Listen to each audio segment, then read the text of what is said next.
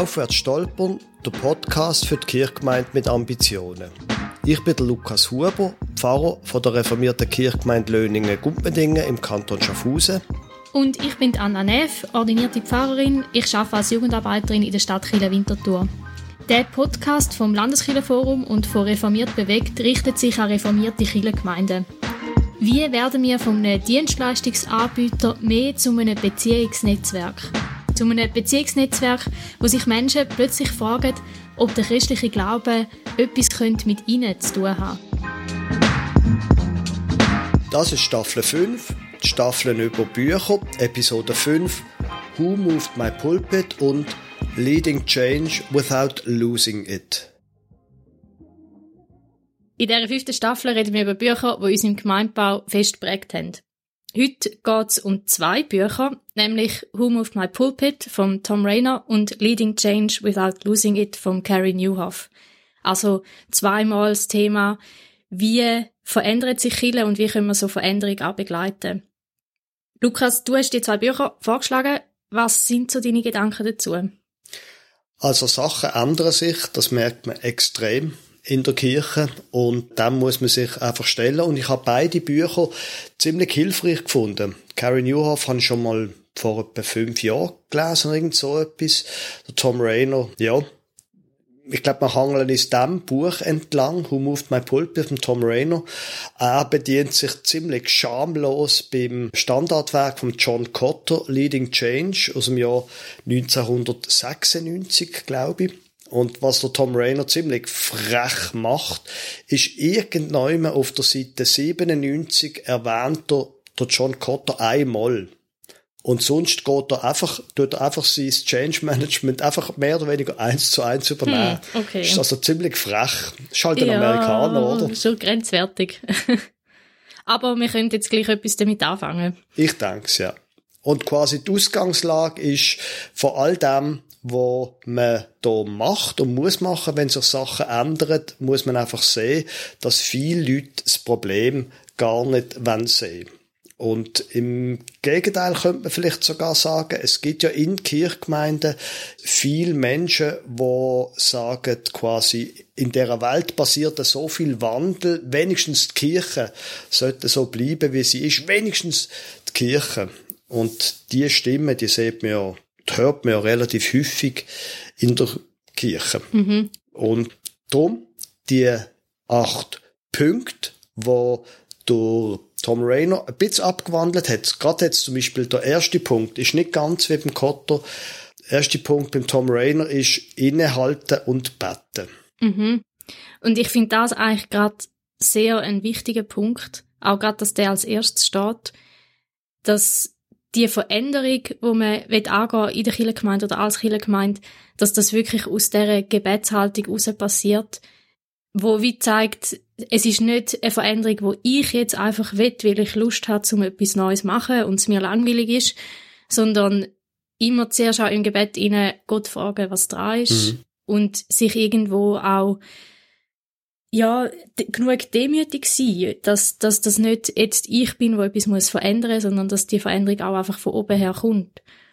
Und ich finde es aber gar nicht so einfach, so ein bisschen eine gemeinsame Gebetskultur zu entwickeln, jetzt in so einem Leitungsgremium von einer Kirchengemeinde. Also, mhm. weil das wäre, das ist ja eigentlich auch sein Punkt, dass das jetzt nicht einfach tun mal alle bei euch die beten und bringen nachher in der Sitzung mit, sondern auch irgendwo durch in diesen in dem gemeinsamen Prozess, wo man drin steht, auch gemeinsam können beten und das braucht irgendwo eine gemeinsame Gebetskultur.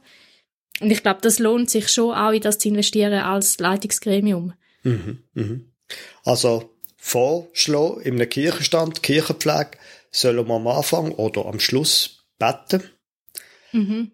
Stellt sich auch die Frage, ich meine auch, wenn wir jetzt aus der Kirchgemeinde rausgehen, wie ist denn das mit einem Kirchenrat? Beten die Leute?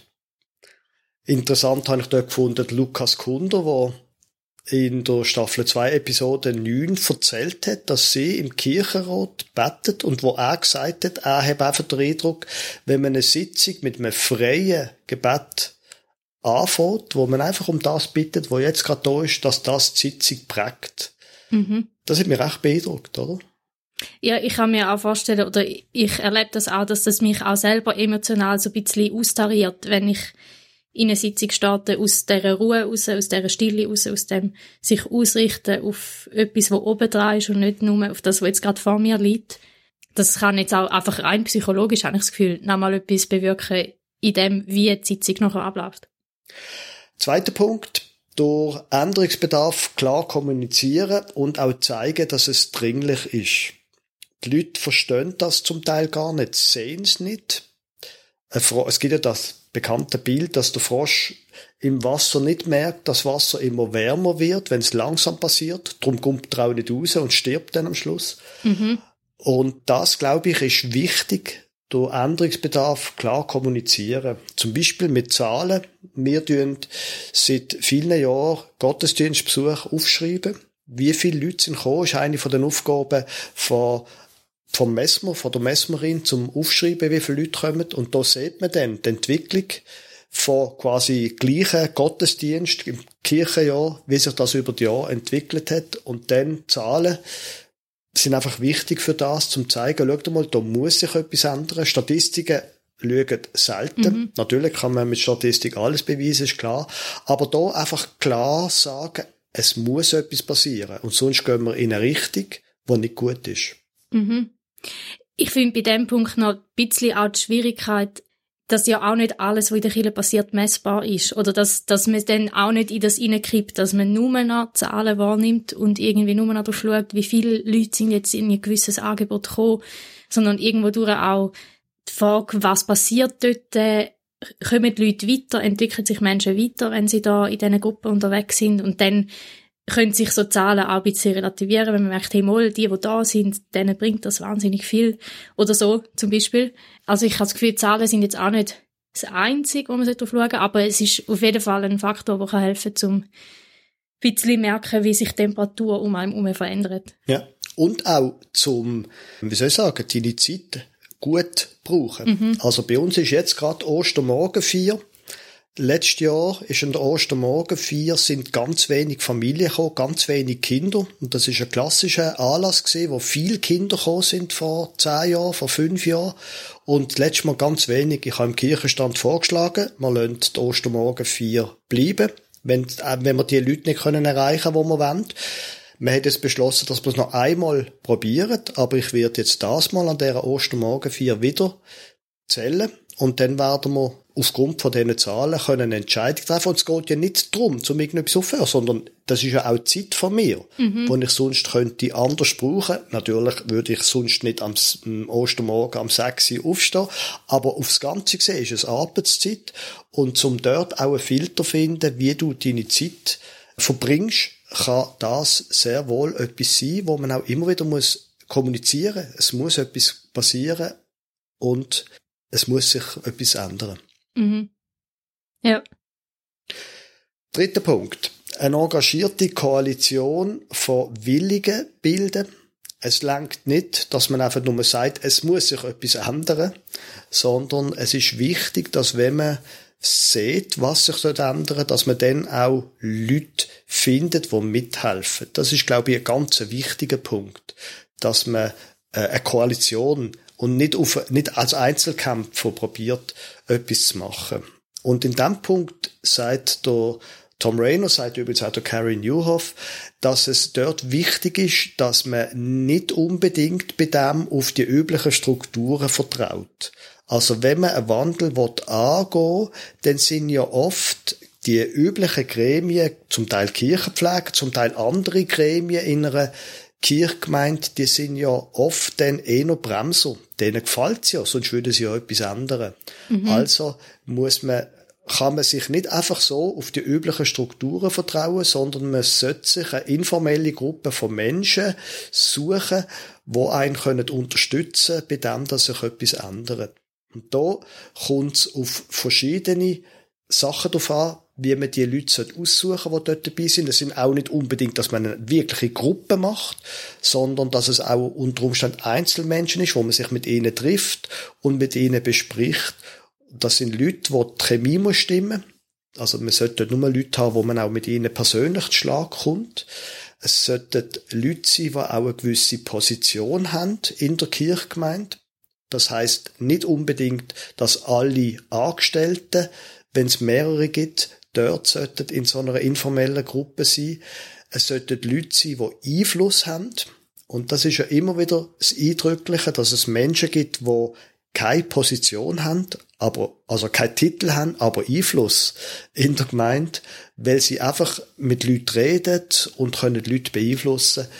Das war wichtig. Und als letztes sagt der Tom Rayner auch, sollten Menschen, nein, zweitletzt sollten Menschen sein mit Fachwissen. Also Leute, die auch etwas wissen, wenn man zum Beispiel ein Bauprojekt hat oder sonst etwas. Leute, die das auch schon einmal gemacht haben vielleicht. Wobei, das ist der letzte Punkt, genau Führungsfähigkeit. Also, dass jemand schon mal sollte etwas gemacht haben und dann eben auch das Fachwissen. Mhm. Also, man sollte auf keinen Fall allein unterwegs sein, sondern sich absprechen mit anderen Menschen. Und das ist jetzt aber nicht gemeint als irgendwie, man sollte Intrigen schmieden, wo dann um die Killenpflege um äh, sich etwas bildet und die am Schluss aus ihrer Position rausgestürzt werden. Nein, Sondern Fall. mehr einfach, dass man irgendwo einfach schon Leute hat, die schon relativ früh einsteigen und mitdenken und ja. das mitbewegen und so vielleicht dann es nachher auch einfacher ist für die, die in der, von der Struktur her an der wichtigen Stelle stehen, dann auch können mit einsteigen. Ja, genau. Der vierte Punkt, den er bringt, ist ein hoffnungsvolles Bild von der Zukunft kommunizieren.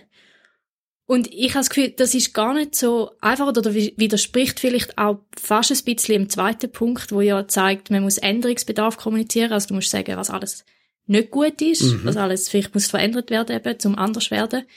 Aber beim vierten Punkt sagt er, es ist wichtig, um auch können zeigen, wie, dass es dann besser werden oder was denn eigentlich noch alles könnte passieren und wie gut dass das eigentlich ist, wenn man jetzt da einen neuen Weg einschlägt, wo dass man da könnte hinkommen und ich finde es darum recht wichtig, also gerade wenn es um Kiel geht, dass man nicht einfach nur fragt, oh, was können wir jetzt machen, damit uns nicht alle Leute wegrennen. Mhm. Das ist eigentlich echt eine negative Haltung, sondern vielleicht mehr fragen, was ist denn das, was wir eigentlich zu bieten haben, ja. wo uns ausmacht als Kiel, wo, wo da innen passiert und dann fragen, wie kann das jetzt nach außen getragen werden? Wie können die Leute von dem begeistert werden?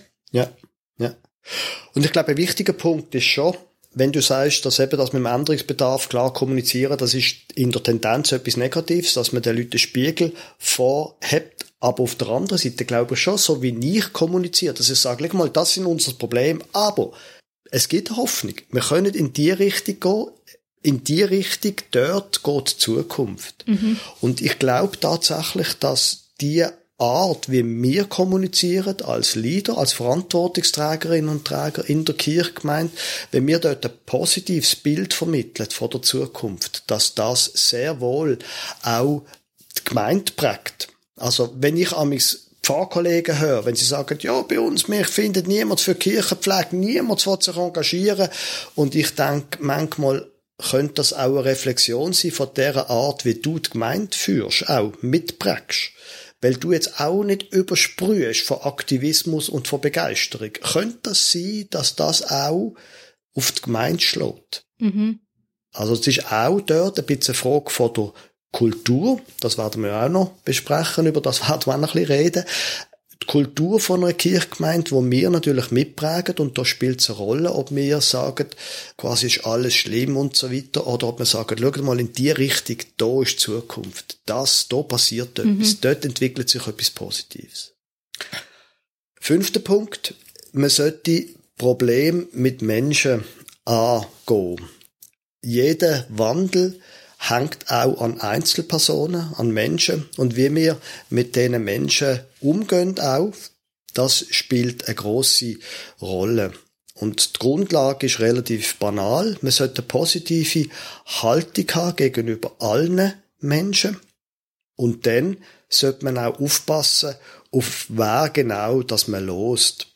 Das ist etwas, was ich irrsinnig finde an dem Buch vom Carrie Newhoff, dass er sagt quasi, die Leute, die gegen Wandel sind, die Leute, die am meisten dagegen sind, das sind die, die am meisten schreien. Und das kann dazu führen, dass wir als die, die den Wandel vorantreiben dass wir plötzlich schwerhörig werden, beziehungsweise, dass wir plötzlich Hörprobleme bekommen, dass wir nämlich die Lautstärke mit Zukunft und mit Einfluss verwechseln. Es macht ihn zu einem schlechten Mathematiker, schreibt er. Weil die Leute, die dagegen sind, werden sehr laut reden.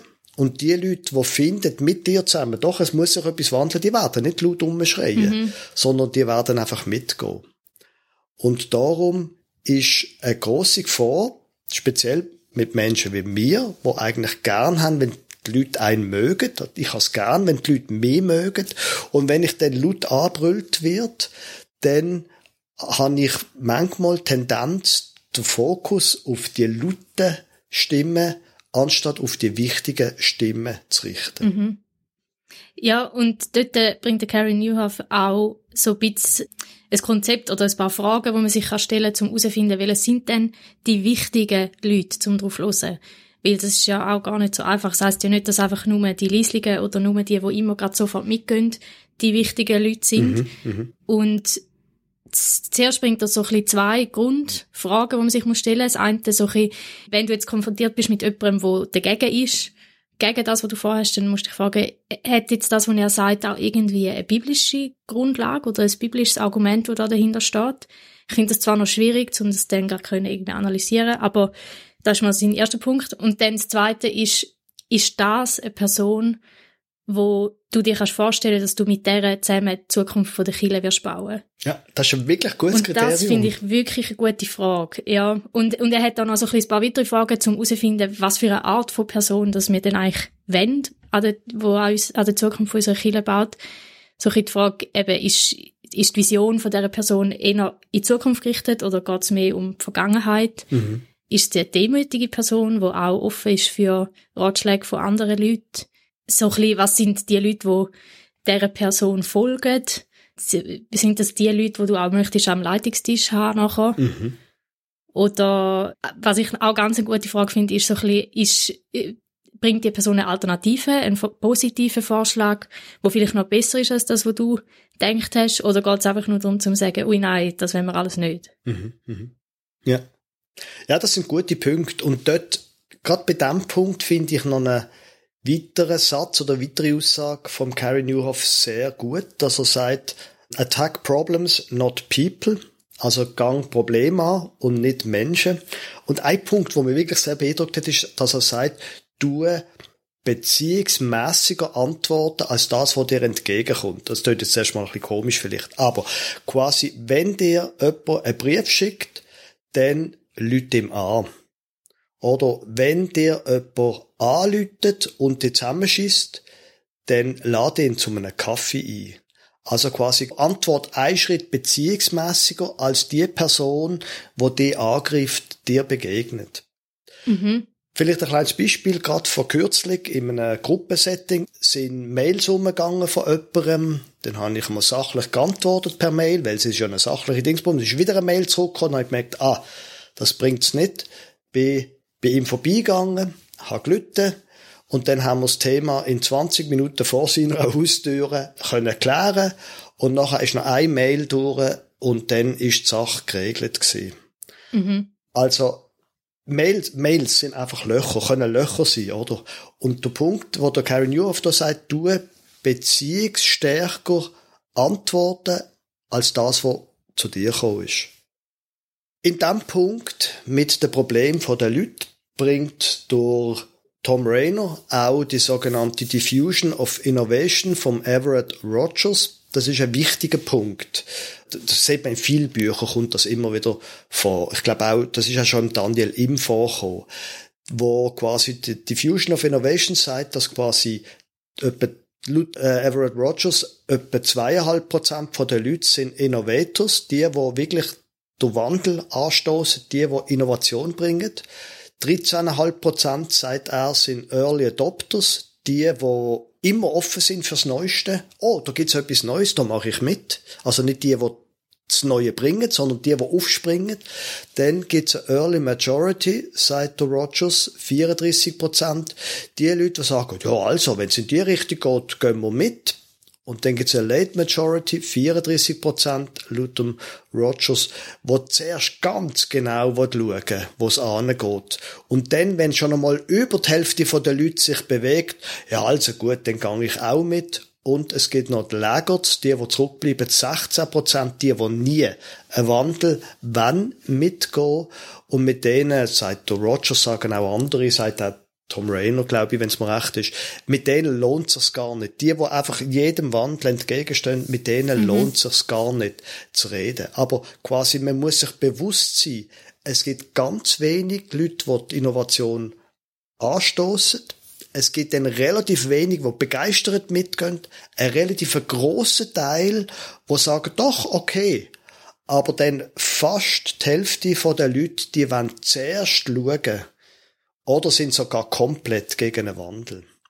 Dass man sich also einfach bewusst ist, rein von der Erfahrung, von der Soziologie und so weiter, es werden gar nicht alle können begeistert mitgehen. Mhm. Weil ich, wenn ich etwas, ein neues Projekt habe, bin ich ja begeistert davon. Nur muss ich einfach wissen, es werden ganz am Anfang wenig Leute begeistert sein. Mhm. Und die Early Majority, die muss man gewinnen. Und wenn dann einmal etwas passiert ist, kann man vielleicht auch die Late Majority gewinnen, aber die Laggards wird man nie können auf seine Seite ziehen. Das hilft auch mega, um dann nicht gerade frustriert werden, wenn du merkst, dass jetzt nicht gerade alle voll begeistert sind, sondern weißt, es muss jetzt einfach so ein bisschen Schritt für Schritt passieren. Und es ist cool, wenn schon mal die ersten Leute mit an Bord sind. Ja, genau. Und dann noch ein letzter Punkt zu dem fünften Punkt von Leading Change quasi. Ein letzter Punkt, Personalentscheidungen. Es wird, wenn man irgendeinen wichtigen Wandel in einer Kirchgemeinde anrisst, wird es immer Menschen geben, die nicht mitkommen. Sei das Angestellte, das habe ich auch schon gesehen, wo man sich dann wirklich muss irgendwann sagen, du lass mal, du drehst das nicht mit, willst du dir eine andere Stelle suchen? Aber auch Menschen, die einfach regelmäßig in die Kirche gekommen sind und sehr verbunden sind, wo der Wandel nicht können mitgehen und man wird Menschen verlieren, auch Menschen, wo man gern hat. Das ist, glaube ich, der Preis, wenn man sieht, dass eine große Änderung kommt, der Preis, wo man auch muss zahlen, wenn man da anführt. Mhm. Sechster Punkt. Sich gegen aussen wenden, statt sich um sich selber zu drüllen. Das ist ein ganz wichtiger Punkt. Der Blick nach außen hilft einer Gruppe von Menschen, sich weniger um sich selber zu drüllen und statisch zu bleiben. Also der Blick nach außen auf die Leute richten, wo man noch nicht erreicht hat, wo man nicht hat, hilft dann wegzukommen aus dieser Spirale, zu sich selber zu schauen. Mhm. Ja, weil man dann auch nicht einfach in dem bleibt, was einem selber gefällt, wo man sich schon aufgebaut hat, sondern irgendwie, du musst ja, wenn du neue Leute erreichen, musst ja eigentlich automatisch auch neu anfangen zu denken und handeln. Genau. Und das ist natürlich der, der, der logische Find quasi der Gegner von dem, dass alles so bleibt, wie es jetzt ist, weil die Leute, die man hat, hat man ja schon. Und darum ist es gut, wenn man auch fragt, wer könnte man eigentlich erreichen, wenn man nicht mehr auf uns selber schaut. Die natürliche Tendenz von jeder Kirchgemeinde, von jeder Organisation, auch von jedem Hauskreis ist, dass man sich gegen innen richtet und die Neigung, sich um sich selber zu drüllen, die muss man immer wieder bekämpfen und überwinden. Mhm. Wobei ich in dem Punkt schon auch wichtig finde, dass man ein Stück weit das klingt vielleicht komisch, aber also sich selber treu bleibt, auch als Gruppe und nicht dann irgendwie äh, einfach grundsätzlich findet, wow, wir müssen jetzt zu anderen Menschen werden, aber vielleicht eher das, was wir machen und uns ja wünschen und irgendwie auch uns wichtig ist, dass das auch noch andere können teilhaben daran. Und dann muss man sicher Sachen verändern, aber auch nicht gerade irgendwie alles komplett mhm. aus dem Fenster schmeißen, was man bis jetzt gemacht hat. Ja, auf jeden Fall. Siebter Punkt, kurzfristige Erfolgziele. Der Tom Rayner nennt das Pick Low-Hanging Fruit. Etwas können vorweisen quasi, mal einen Versuch starten an einem Ort und dann können zeigen, schau mal, das ist da passiert. Da ist, hat sich etwas geändert, in die Richtung wollen wir ja gehen, es legen, das funktioniert. Einmal können zeigen. Also ein Beispiel vielleicht hier dafür, wenn wir in der Jugendarbeit vorankommen, wenn es dort schöne Sachen gibt, die sich entwickeln, in einem Gottesdienst, zum Beispiel vor einer Kirchgemeindeversammlung, ein Interview führen mit einer oder zwei von diesen jungen Menschen, die auch über die Konfirmation raus zum Beispiel dabei geblieben sind, zum zeigen, da geht etwas. Zum das auch zeigen, mal ein kleines Beispiel für den Wandel, wo man dann im grossen Stil noch weitermachen will. Mhm das finde ich einen guten Punkt, dass man eben sagt, man tut nicht nur in einem riesen Rutsch alles ändern, sondern man fährt einmal neu an und tut dann das auch zeigen. Schaut mal, es geht. Die kleinen, kurzfristigen Erfolg sagt Tom Reynolds, sollte auf jeden Fall etwas sein, was sichtbar ist. Eben zum Beispiel ein Interview mit jungen Leuten in einem Gottesdienst, das kann ja nicht mehr anders sein, eine Kirchgemeindeversammlung, was auch immer es sollte ein klares Resultat sein, das man vorweisen kann und es sollte auch einen klaren Zusammenhang haben mit dem grossen Wandel, wo man anstrebt. Und wenn man das schafft, dann kann man auch mal etwas probeweise machen und zeigen, in die Richtung sollte es gehen. Mhm. Und mit dem, übrigens, wenn man nochmal auf die Fusion of Innovation geht, mit dem kann man dann auch wieder Leute gewinnen, die sehen, ah, das funktioniert ja, was die da vorne sagen. Vielleicht funktioniert es ja wirklich. Mhm. Und ich glaube, ein Vorteil, wenn man so mit kleinen Veränderungen anfängt, ist auch, dass das eigentlich dann auch im achten Punkt schon dient, nämlich, dass der Wandel implementiert wird und auch ein Stück weit wie so zu einer Kultur wird, dass sich auch immer wieder etwas verändert. Also, dass es nicht so ist, wenn jetzt ein großer Wandel, dann sind wir in dem neuen Dings drin, das ist jetzt für die nächsten tausend Jahre unser Konzept, mhm, mh. sondern dass eigentlich Wandel Teil ist von der Kultur und man ja immer wieder sich weiterwandelt. Ja. Ja, genau.